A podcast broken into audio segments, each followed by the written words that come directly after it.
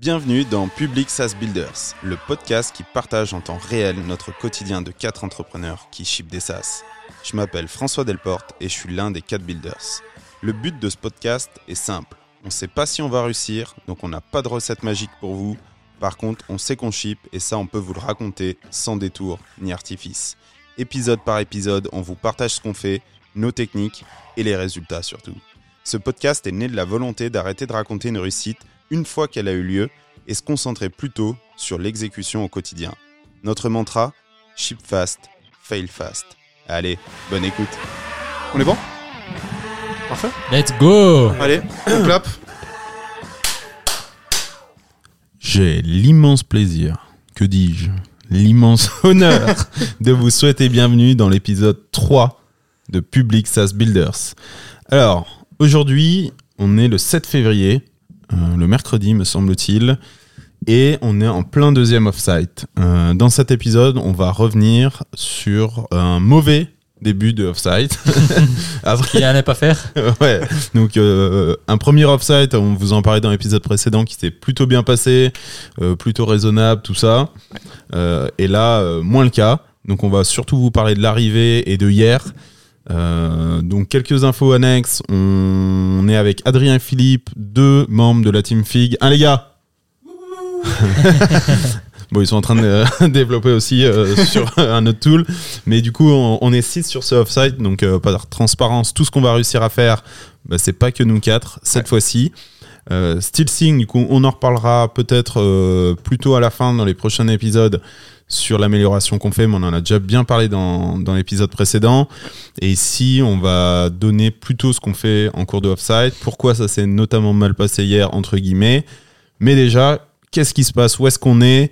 Comment on a trouvé cet endroit? On est reparti dans un endroit plutôt chouette. Tes premières impressions, Guillaume, quand t'es arrivé Explique un petit peu. euh, Bah écoute, moi je connaissais les lieux, hein. effectivement, donc euh, plutôt content de retrouver euh, cet endroit qui est plutôt sympa.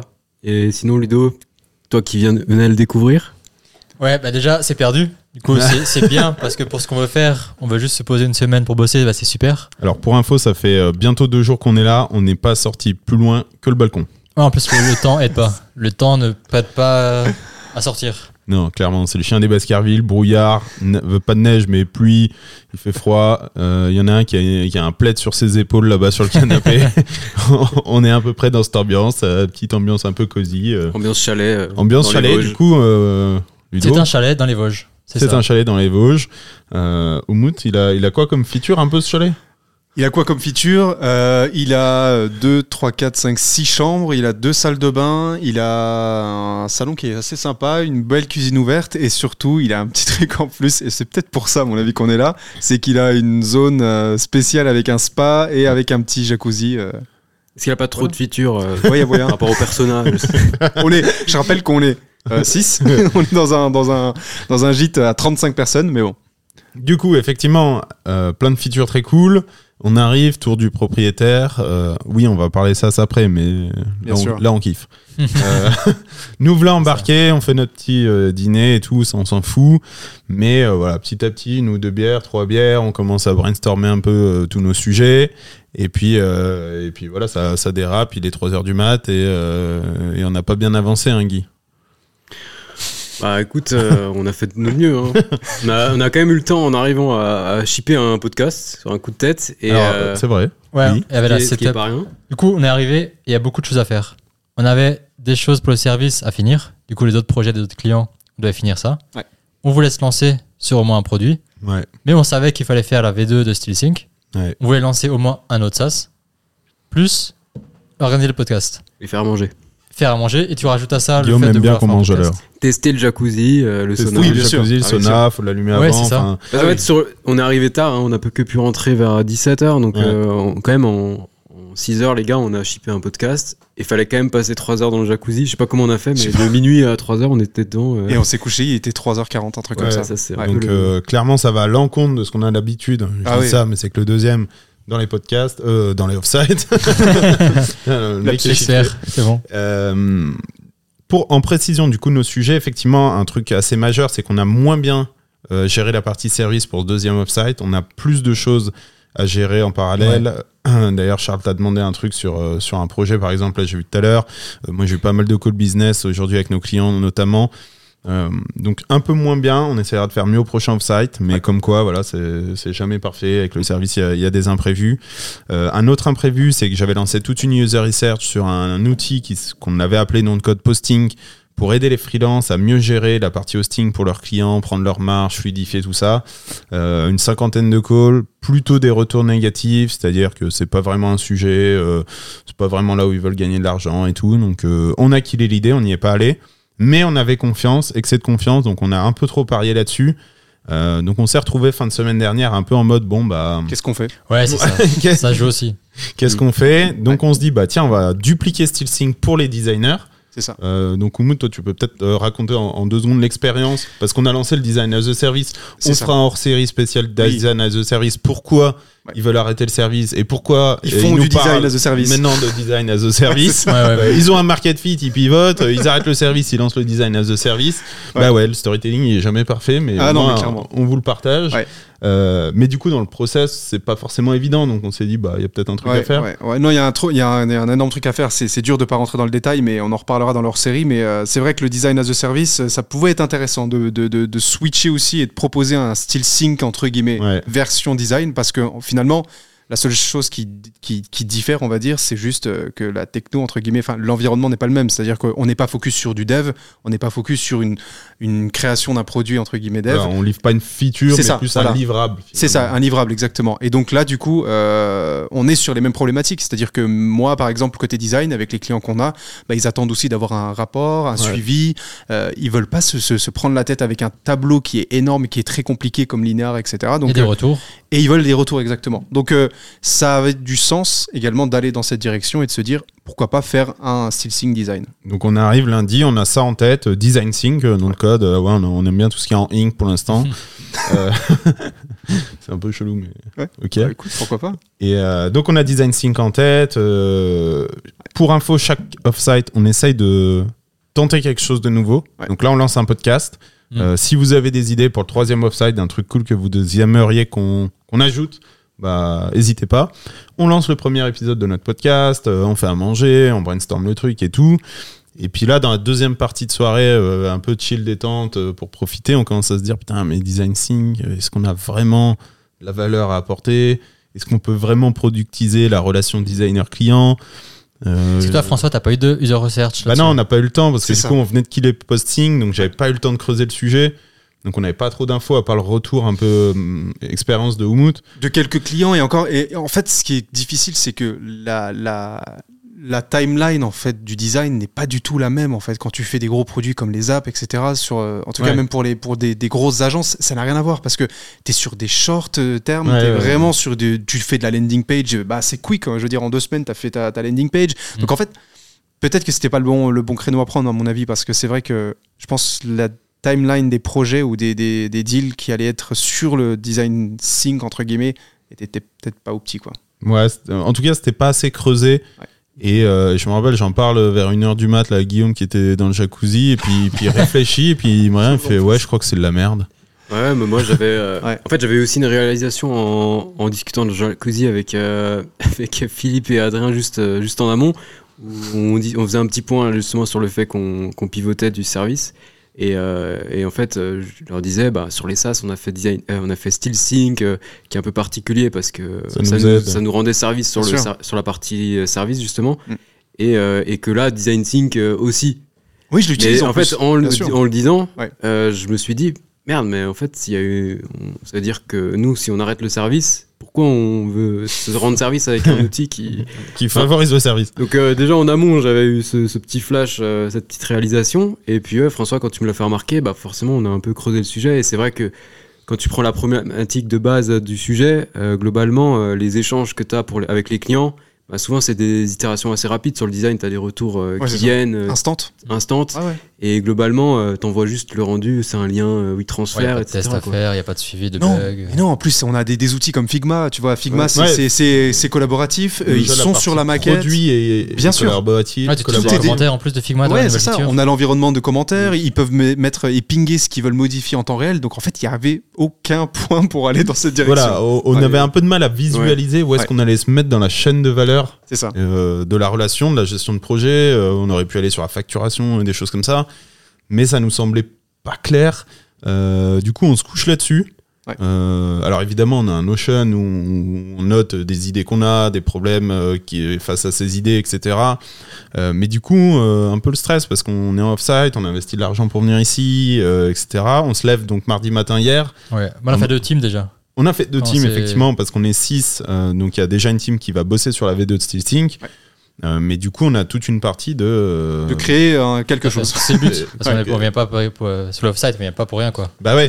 Donc, Juste euh, pour rebondir sur SteelSync, euh, finalement, l'objectif euh, de ce offsite, c'est de, de le rendre avec le paywall, justement. Ouais, euh, et monétisation. passer les updates qu'on nous a, des retours. Et qu'on avait expliqué qu'on sur le podcast précédent. Ouais, ça, exactement, bien sûr. et, euh, et donc, euh, ce ce offsite est assez ambitieux parce que c'est V2 SteelSync avec monétisation, lancement du podcast Ouais. et shipper un autre tool.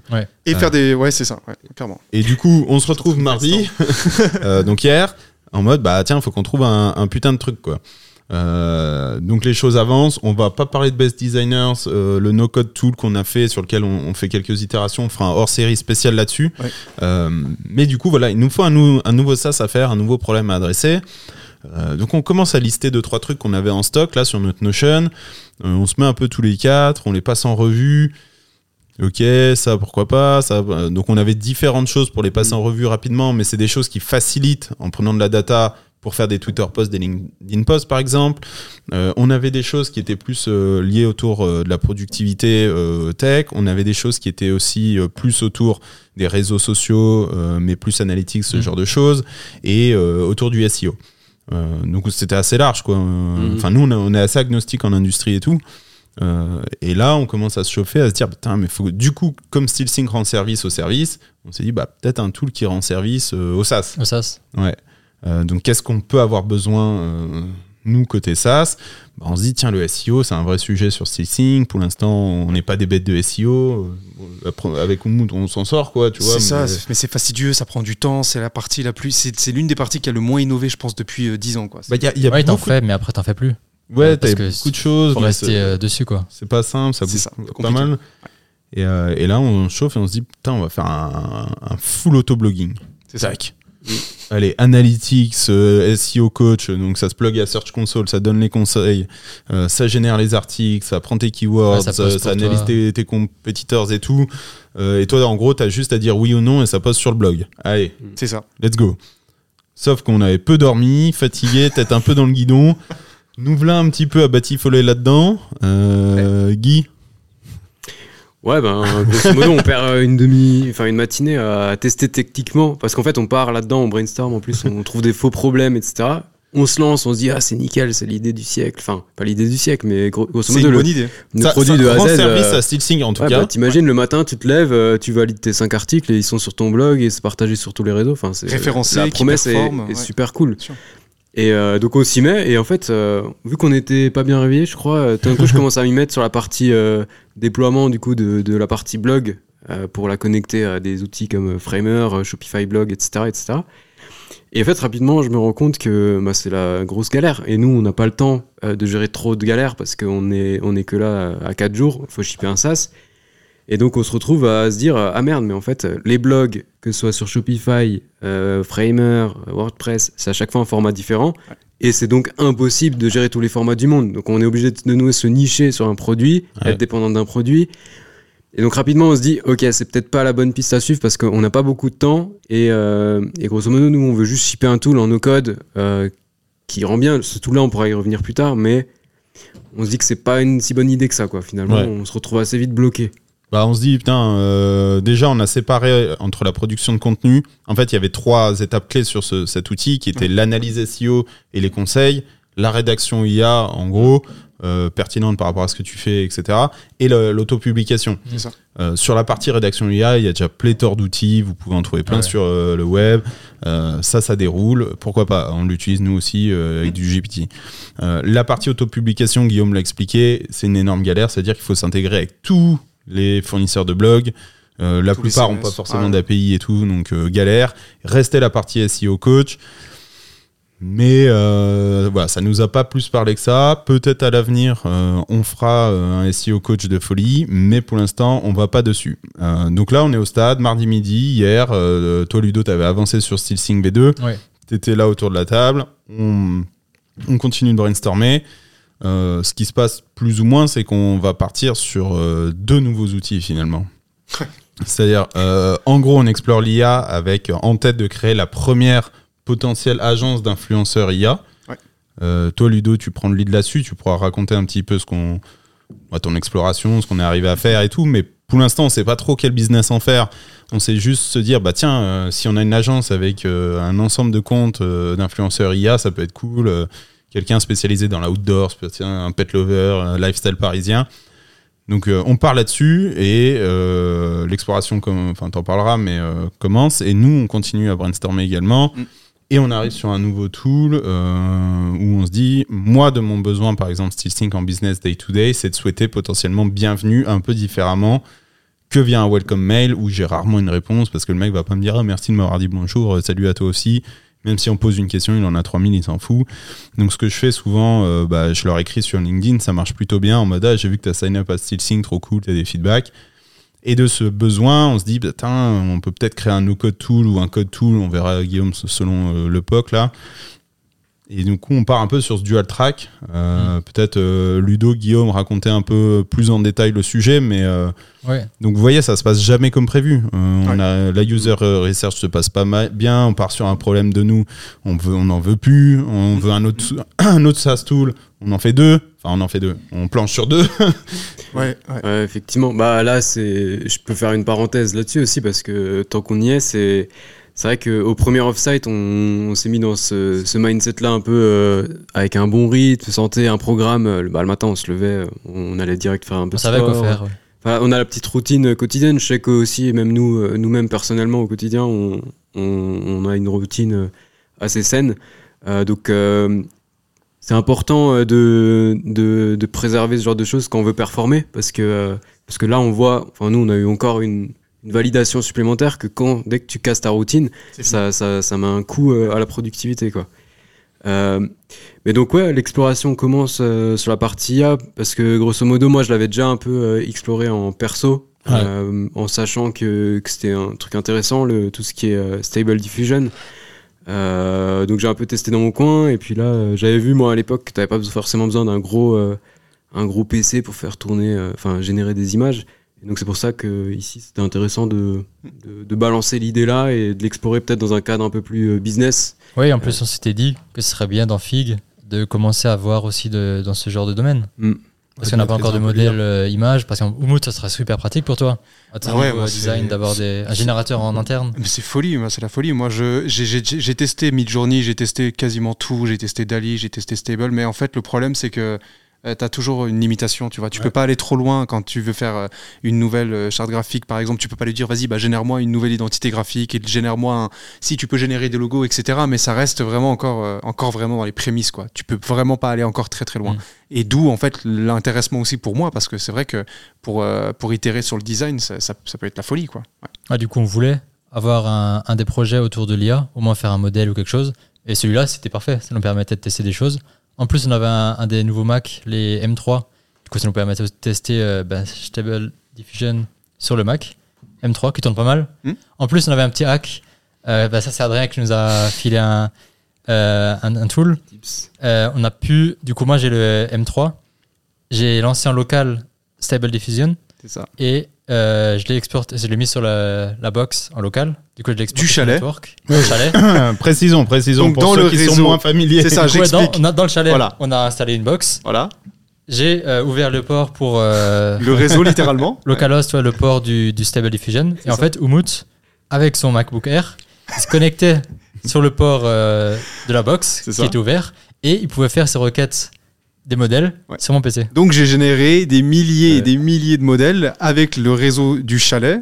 Euh, donc ils sont pas au courant. T'as je bénéficié de la puissance du, du M3, quoi. avec un MacBook Air. Mais c'est intéressant parce que. moi, mon GPU il était à C'est ça. 100% tout le temps. moi, je galérais à coder, à compiler le code, et lui, il était à fond euh, sur le modèle. Je donne, un- je donne une image, mais c'est comme si que moi j'avais un Nokia 3310 dans la main et avec je pouvais, je pouvais par exemple euh, jouer à Fortnite. quoi. C'est c'est- c'est Ouais. littéralement ça. quoi. Le petit tip, c'est intéressant parce que ça, je pense qu'on va le récupérer même nous euh, après parce que chez moi, j'ai j'ai une grosse euh, carte graphique là, 4090. Donc je vais pouvoir ouvrir mon PC euh, et vous laisser accès pour qu'on littéralement. en fait, et on peut générer des milliers d'images comme ça. Donc Ouais. c'était très drôle parce qu'en avec, avec, euh, avec Ludovic, mais aussi avec Guillaume, parce que du coup, vu que lui, l'avait déjà, c'est ça qui est intéressant. C'est pour ça que le fait de rester un peu à l'affût des nouvelles techno, il avait déjà quand même des, deux, trois petits skills là-dessus. Ouais. Il nous les a filés à moi et Ludo, et là, on s'est amusé. On a pu générer une soixantaine en quelques minutes de, de modèles.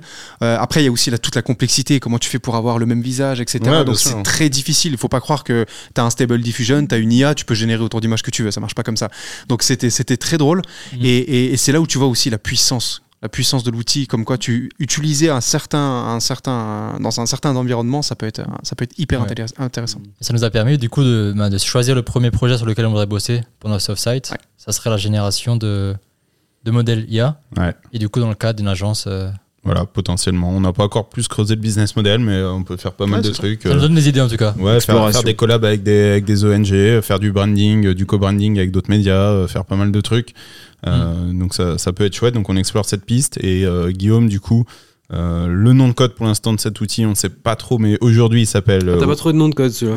bah, de base, c'est ananas, vous le savez. euh, ananas. fi- voilà. Savoir, oui, c'est ça. Dis-le à tout le monde, c'est que dès qu'on sort. c'est euh, salade de fruits. voilà, Alors, figue de base, déjà, vous avez compris. Donc, en plus de ça, à chaque fois, on met le code ananas quand on n'a pas d'idée de nom de SaaS. Donc là, potentiellement welcoming, potentiellement welcomemessage.io. Le but, réinventer le welcome mail euh, en passant sur des events, produits, sign up, euh, abonnement, euh, désabonnement, activation, enfin voilà, les, les, les events produits classiques.